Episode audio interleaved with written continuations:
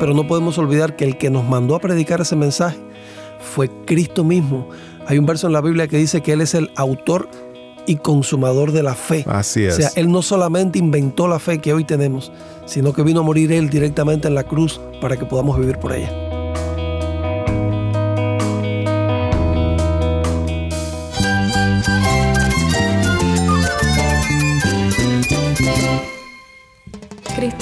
Todo. Cristo es el Rey del universo, es quien guía nuestras vidas. Él es grande y amoroso. Él es real. Solamente Jesucristo es nuestro Señor y Salvador.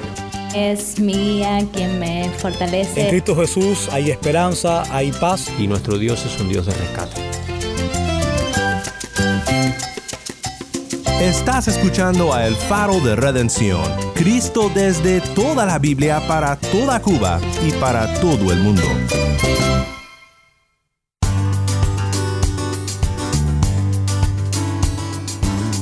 Hola, mi nombre es Daniel Warren. Gracias por acompañarme aquí en El Faro. Hoy seguimos en nuestra serie titulada Palabras fieles y dignas. Dice Proverbios 25:11, como manzanas de oro en engastes de plata es la palabra dicha a su tiempo. Toda esta semana estudiaremos palabras fieles como estas, porque nos llevan a ver a nuestro Salvador Jesús y su gracia para nosotros. Hoy estudiaremos la segunda palabra fiel que Pablo menciona en 1 de Timoteo, la cual dice, Palabra fiel es esta, si alguien aspira al cargo de obispo, buena obra desea hacer. Esto es 1 de Timoteo 3.1. Y tal vez pienses que no tiene mucho que ver contigo esta palabra fiel si no sientes un llamado al pastorado, o si no estás seguro sobre qué pensar sobre el cristianismo, y aún estás en busca de la verdad pero vamos a ver que este buen deseo refleja de una manera gloriosa a nuestro buen Jesús. Si tú estás aún en busca de la verdad, el programa de hoy no te lo puedes perder. Hoy nos acompaña un buen amigo, un pastor de La Habana de trasfondo judío, que en algún momento mientras buscaba aún la verdad, conoció al Mesías. Y comienzo a leer la Biblia con la curiosidad de, de saber qué dicen estos cristianos acerca del Mesías judío. Y por ahí comienza el acercamiento mío eh, eh, a, a Cristo directamente a través de la Biblia. O sea, fue todo muy interesante. Escucharemos más de nuestro hermano Enrique en un momento sobre cómo Dios transformó su vida y también sobre las bendiciones y las dificultades del pastorado.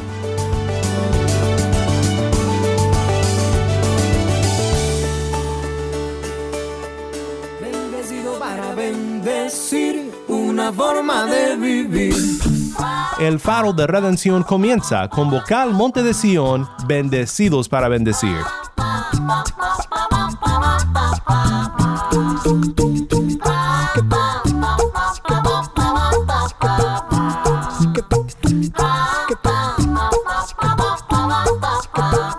Bendecido para bendecir una forma de vivir.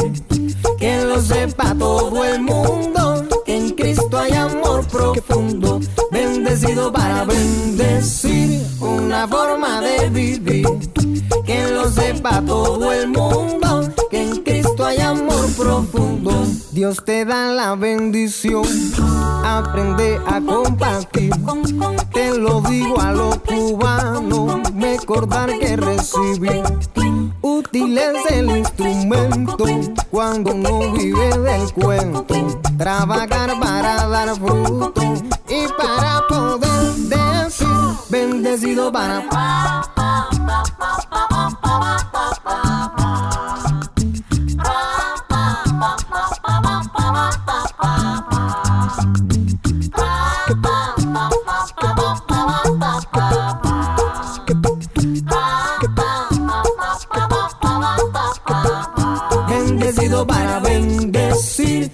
Una forma de vivir.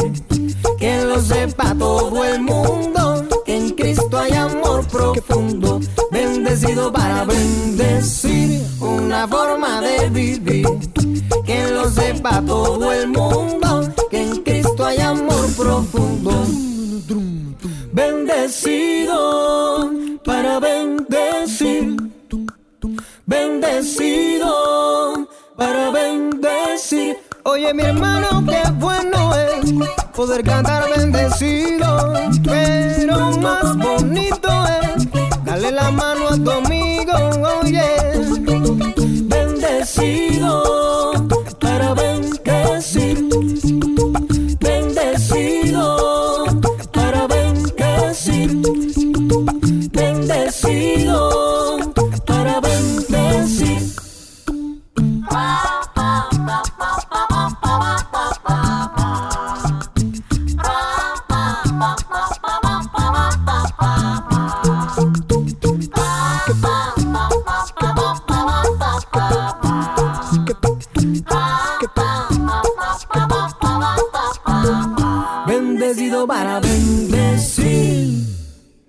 Cuba, Vocal Monte de Sion, bendecidos para bendecir. Mi nombre es Daniel Warren y esto es el faro de redención. Cristo desde toda la Biblia para toda Cuba y para todo el mundo.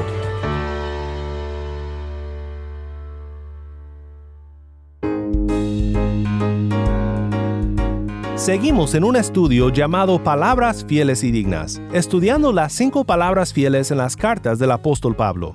Obviamente toda la palabra de Dios es fiel, pero cuando Pablo dice palabra fiel y digna de ser recibida es esta, está hablando de frases, de expresiones que proliferaron o se multiplicaron volviéndose frases familiares en la iglesia primitiva en un periodo cuando el pueblo de Dios reflexionaba sobre las verdades de Dios y la revelación del Evangelio en su palabra.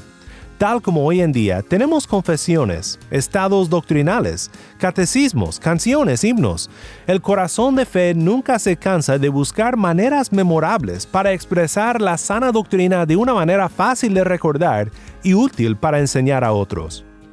La segunda palabra fiel que estudiaremos la encontramos en 1 Timoteo 3.1 y dice, palabra fiel es esta, si alguien aspira al cargo de obispo, buena obra desea hacer.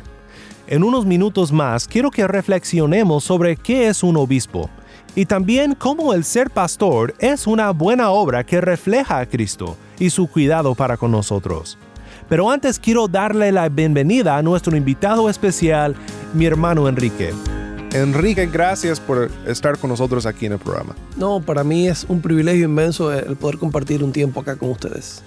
Enrique, cuéntame un poco sobre cómo es que Cristo cambió tu vida. Me has contado que eres de un trasfondo judío y me gustaría saber cómo es que llegaste a ver al Mesías. Imagínate, vengo de un trasfondo judío, pero no practicante, o sea, por una herencia Sí. judía, pero básicamente no practicante. Se hablaba mucho en familia del tema, pero no era una familia que practicaba el judaísmo como tal. Y pues en una ocasión me regalan una Biblia.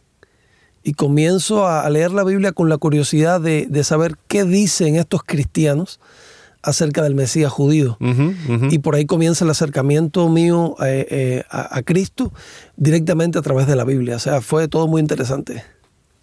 Qué bien. ¿Y, y qué, qué fue lo que primero empezaste a ver de este Cristo, quien los creyentes, los cristianos dicen que es el Mesías, decían que era el Mesías? ¿Qué fue lo que te llamó la atención cuando estudiaste la vida de Jesús en la Biblia? Básicamente, el cumplimiento profético de su persona. O sea, una de las primeras cosas que yo descubrí fue justamente cómo en él se cumplían todas las profecías, las unas 300 Sí. profecías se cumplían en la persona de él de una manera muy, muy específica. Pero más allá de ese entendimiento, comencé a ver su obra redentora. Sí. O sea, el alcance de su obra redentora tan diferente a como un hebreo, un judío lo puede percibir. O sea, el, el hebreo espera un, un- un Mesías caudillo, líder político, militar, alguien que los libere eh, en otro sentido. Claro, Sin embargo, como lo que celebramos en el Domingo de los Ramos, ¿verdad? Cuando todos aclamaban aleluya y Exacto. Osana. y no sabían que su rey iba a ascender el trono a través del sufrimiento y la cruz, pero que este sufrimiento era para redimir a su pueblo, no de la opresión de alguna nación geopolítica, sino de la opresión del pecado y la muerte. Exacto, él vino a salvar lo que no había otra manera de salvar y hacer lo que nadie más podía hacer y se cumple se cumplía o se cumplió más bien en él la palabra del mismo Señor cuando dijo yo mismo iré y le salvaré. O sea, él personalmente Sí. venía a salvarnos, no envió un ángel, no envió un hombre, él personalmente vino a salvarnos. Así es. Entonces, llegaste a ver a Cristo como el verdadero Mesías, el Redentor, y empezaste a seguir los caminos del Señor. ¿Cómo cambió tu vida? Para algunos es un cambio tremendo, drástico, de inmediato, para otros es un proceso. ¿Cómo sucedió eso en tu vida? Cuéntame cómo es que Dios fue cambiando a tu vida como un nuevo creyente, un nuevo, una nueva criatura en Él. Sí, ya desde la distancia, cuando tú estás involucrado en el ministerio, pues tiendes a pensarlo todo desde el punto de vista teológico, ¿no? O sea, desde un entendimiento muy teológico. Sí. Pero quizás remitiéndome a, mi época, que era un adolescente, tendría unos 16, 17 años, yo no tenía, por supuesto, el entendimiento que, tengo ahora. Y lo primero que entendí yo fue, me acuerdo muy claro, es, es poder percibir el perdón de Dios. Mm, o sea, tener la conciencia de pecado. O sea, el entendimiento de que tú eres pecador eso fue lo, primero que ocurrió en mi vida. Yo tuve un entendimiento de mi pecado y de lo poquito que era yo delante de, ese Mesías que estaba viendo en la escritura. Y, el paso segundo fue mi arrepentimiento. O sea, mi arrepentimiento que vino directamente del Señor. Claro. Eso fue un toque muy especial. Y luego viene el cambio sabes, paulatino, es un proceso en el cual eh, Dios va transformando tu vida, un proceso en el cual tú y yo todavía estamos, todos sí, creyentes. Claro, así es. Sí, eso es algo de toda la vida. Hace algunas semanas estuvimos viendo una serie en pos de la santidad y viendo que todos los días es un reto caminar a la santidad, pero gracias a Dios es un proceso que no hacemos nosotros mismos solamente por nuestras propias fuerzas, sino que es un proceso por la gracia de Dios en nuestra vida. Mi hermano Enrique, ahora eres un pastor y cuéntame un poco sobre lo que estás haciendo sobre tu congregación, sobre la congregación de Dios que te ha dado para cuidar. Y cuéntame un poco sobre las lecciones que has aprendido ah, siendo un pastor. ¿Qué has aprendido acerca de la gracia de Dios ah, que es también para el ministro? Sí, definitivamente, cuando veo mi trayectoria ministerial en La Habana, han ocurrido cosas muy, muy específicas y, muy puntuales en los cuales uno puede ver la gracia de Dios personal en tu vida, pero la gracia de Dios también dentro del ministerio que tú estás desarrollando. Cuando nosotros comenzamos eh, la iglesia en Cuba, hace ya unos 10 años atrás, comenzamos a reunirnos en el techo de un departamento que teníamos nosotros en una zona muy cercana a la zona de desarrollo hotelero en La Habana lugar muy alto donde para poder acceder había que subir una escalera muy, muy peligrosa. Mm, y puedes imaginarte un espacio de unos 4 metros cuadrados, llegaron a reunirse 70 personas. ¡Wow! En aquel espacio. Qué tremendo. sí, fue eh, impresionante. Ya no cabíamos en aquel lugar. Comenzamos a orar al Señor buscando un lugar mm, diferente donde reunirnos. y Dios en su infinita misericordia nos permitió pues eh, mirar una casa Mm, grande, relativamente grande para los estándares de Cuba, pero en muy malas condiciones. Sí. Y Dios organizó las cosas al punto tal que pudimos adquirir esa casa. Fíjate, eh, parece muy sencillo, pero en el momento que pretendimos adquirir ese lugar para reunirnos, las leyes de Cuba no nos permitían hacerlo. O sea, no había una ley que permitiera que tú compraras o vendieras tu casa. Y comenzamos a orar al Señor y en cuestión de mes y medio aprobaron una ley que permitía la compra-venta de casas en Cuba para que nosotros pudiéramos simplemente adquirir ese lugar y mudarnos a un espacio más grande. Dios y estaba proveyendo para su pueblo. Sí, definitivamente. Yo siempre que hablo de esto digo a los hermanos que es una muestra de la gracia inmensa del Señor, incluso en el plano material, porque es el Dios de los cielos moviendo las leyes de todo un país para beneficiar a la iglesia. Así es. Sí, claro. ¿Y cómo ha crecido tu fe en Cristo sirviendo como pastor, porque creo que el servir como pastor ha de ser un reto que nos hace saber lo mucho que necesitamos del poder de Dios y lo mucho que nos falta en nuestras propias fuerzas y dependemos más de Él. ¿Cómo ha sido este proceso para ti como pastor, creciendo en la fe y dependiéndote del Señor? Ha sido como, como decías tú, hermano, todo un proceso todo un proceso, más considerando los, contextos en los cuales que muchos pastores en Cuba desarrollan eh, su ministerio, que son contextos difíciles, de, de escaseces en muchos casos, pero hemos aprendido a depender, como tú decías, de la gracia del Señor. Y una lección inmensa que al menos yo he aprendido es el poder tú descansar en el Señor, disfrutar de esa gracia, saber que Él está cubriéndote y que está dirigiéndote y que todo lo que acontece en tu vida, al final, cuando tú estás haciendo la voluntad del Señor, va a ser bien. Hay un verso en la Biblia que dice que su voluntad es agradable y perfecta. Y uno de los Sí. retos grandes que en Cuba tenemos es cómo descubrir la perfección de la voluntad de Dios y hacerla agradable en un contexto difícil. Y, y- y el gran reto de que los hermanos puedan ver en ti como pastor alguien que les anime en la fe. Y he encontrado en la gracia del Señor la única manera de poder llevarlos a ellos a depender y a confiar en el Señor. Sí, así es. Y tenemos que recordar, ¿verdad?, que este mensaje del Evangelio que somos llamados a predicar no es un mensaje nada más para otros, para nuestra congregación, sino es el mensaje que nosotros tenemos que escu- escuchar todos los días. Nosotros debemos vivir en el Evangelio también como personas que predican el Evangelio. Sí, y to- todo pasa por el entendimiento que nosotros tengamos del Evangelio. Y, y partiendo del hecho de que el Evangelio, en primer lugar, es un mensaje que se nos dio a compartir. Sí. No es una visión para transmitir, eh, ni siquiera es una estrategia para enseñar. En primer lugar, es un mensaje. De ahí parte de la Visiones y estrategias ah, no faltan en el mundo, pero nosotros tenemos un mensaje único en el mundo que compartir. Exacto, o sea, y es tan fuerte, es tan poderoso y es de tanto alcance que a veces no lo valoramos y tratamos de sustituir muchas veces justamente las estrategias y las visiones porque el mensaje es tan sencillo, es tan simple que parece que no va a abarcar ni va a suplir. Pero no podemos olvidar que el que nos mandó a predicar ese mensaje fue Cristo mismo. Hay un verso en la Biblia que dice que Él es el autor y consumador de la fe. Así es. O sea, Él no solamente inventó la fe que hoy tenemos, sino que vino a morir Él directamente en la cruz para que podamos vivir por ella. Gracias, Enrique, por compartir esto. Ahora mismo yo sé que muchos de los que nos acompañan aún están en búsqueda de la verdad. Tal vez como tú están buscando quién es este Cristo del que hablan los cristianos. Puedes tomar un tiempo y, y simplemente habla con aquel, con aquella que nos esté escuchando, que esté sintonizando el programa, que aún no conoce a Cristo. ¿Qué mensaje del Evangelio nos ha dado Cristo que predicar y qué es lo que ellos necesitan saber acerca de nuestro Señor Jesús? Sí, de- definitivamente yo creo para toda persona que de alguna manera eh, eh, no sepa o esté interesada en saber quién es Cristo, todo parte por el hecho de saber quién es Él. Yo creo que lo primero es ir a la Escritura y ver lo que la Escritura dice de Cristo. Y de manera muy resumida, eh, eh, el, el relativismo de la sociedad que hoy estamos viviendo hace que cada quien exhiba su verdad. Así es. Pero Cristo dijo, yo soy el camino, la, La verdad, verdad y, la, vida. O sea, él se estableció como la única verdad y sobre muchos argumentos muy sólidos. Pero hemos de entender que no solamente él vino como la verdad, vino como el Salvador. Cristo vino a resolver el, el problema que nadie ha podido, el problema de la muerte, fíjese. Ni la ciencia nunca va a poder lidiar con el problema de la muerte. Claro, pero nosotros tenemos a un Salvador que es el Señor de la ciencia. Así mismo, y nos ha dado vida eterna, que es el regalo más importante. Él no vino a darnos una religión, vino a darnos salvación eterna.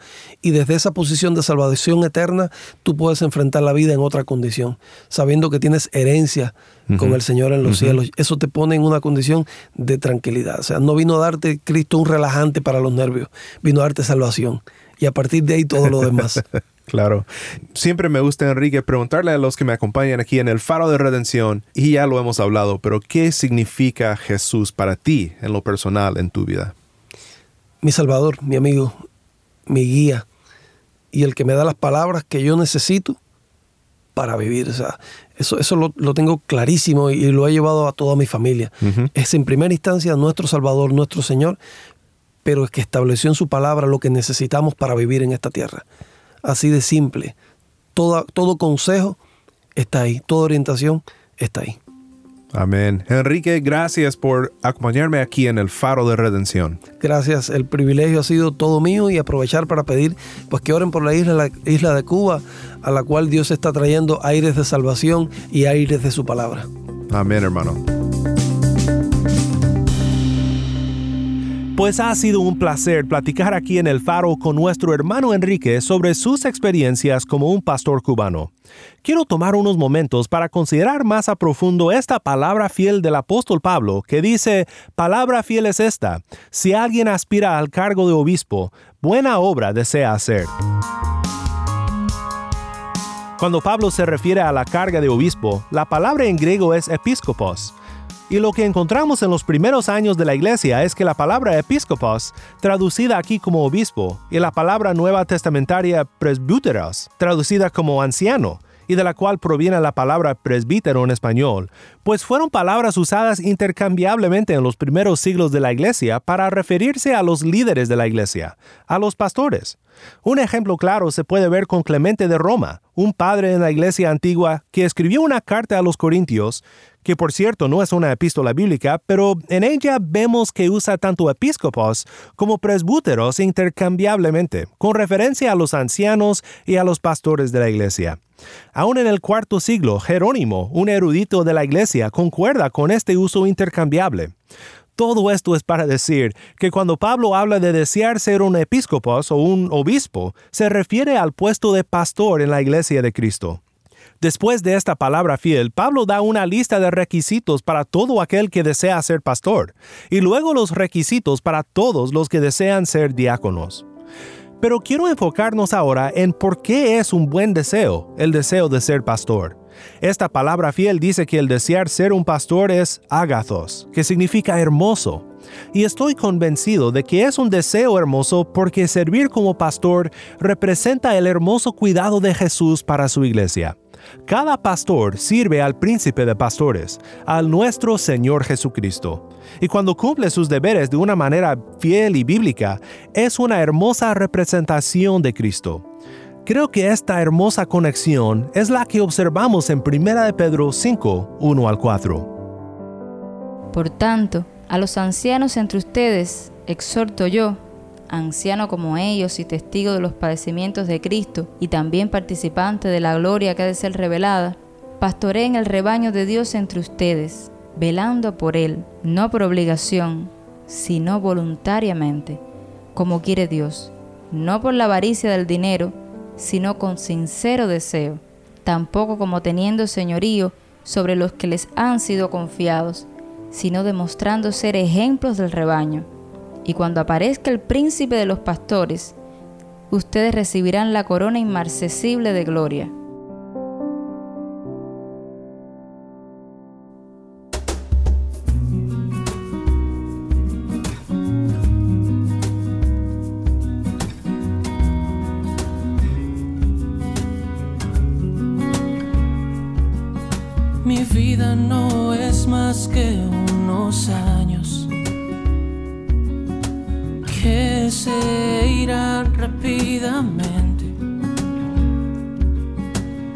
Por eso a ti, mi Dios amado,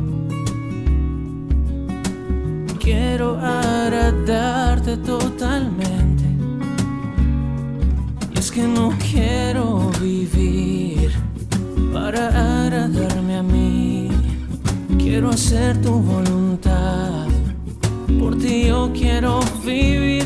Toma mis manos, toma mi voz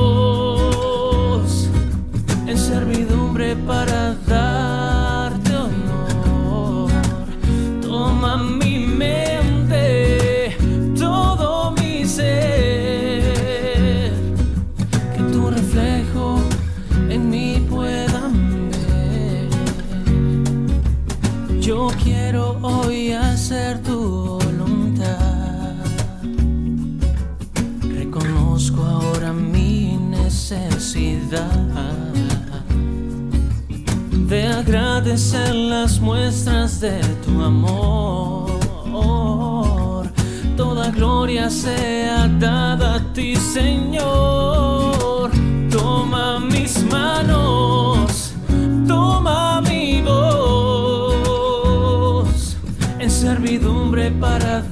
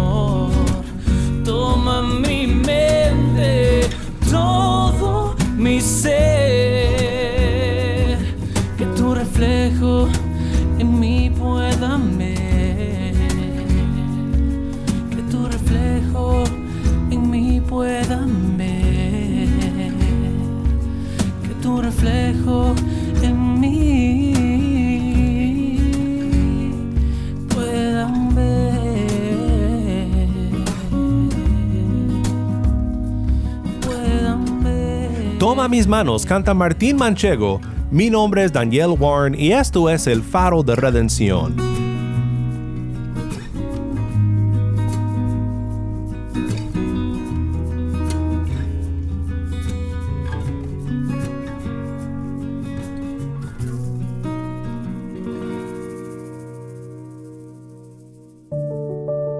Personalmente estoy muy agradecido por los pastores que Dios ha puesto en mi vida en diversas ocasiones porque han sido buenas influencias y más que eso representaciones de Cristo para mi vida.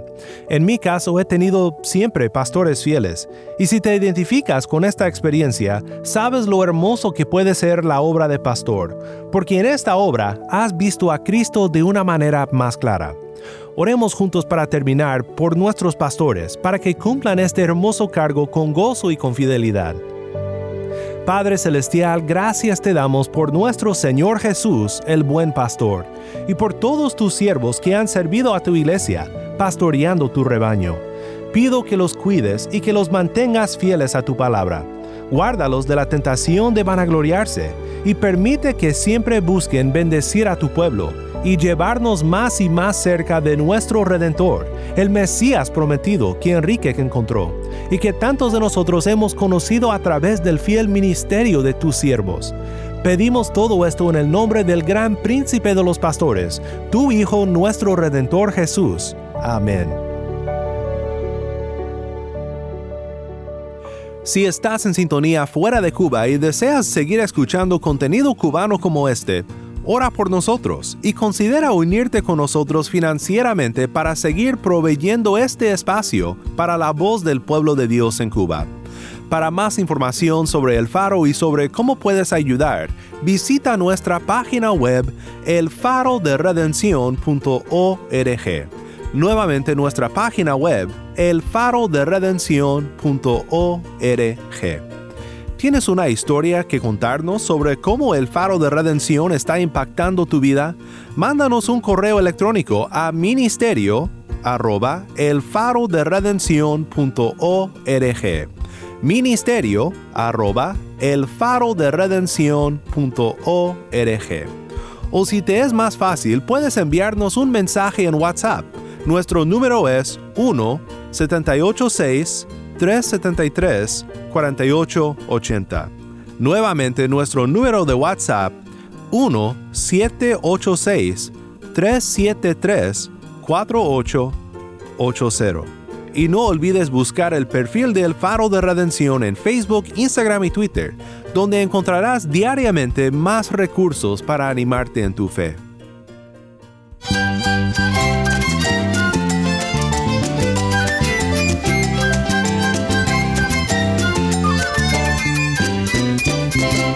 Mi nombre es Daniel Warren. Te invito a que me acompañes mañana en esta serie Palabras fieles y dignas.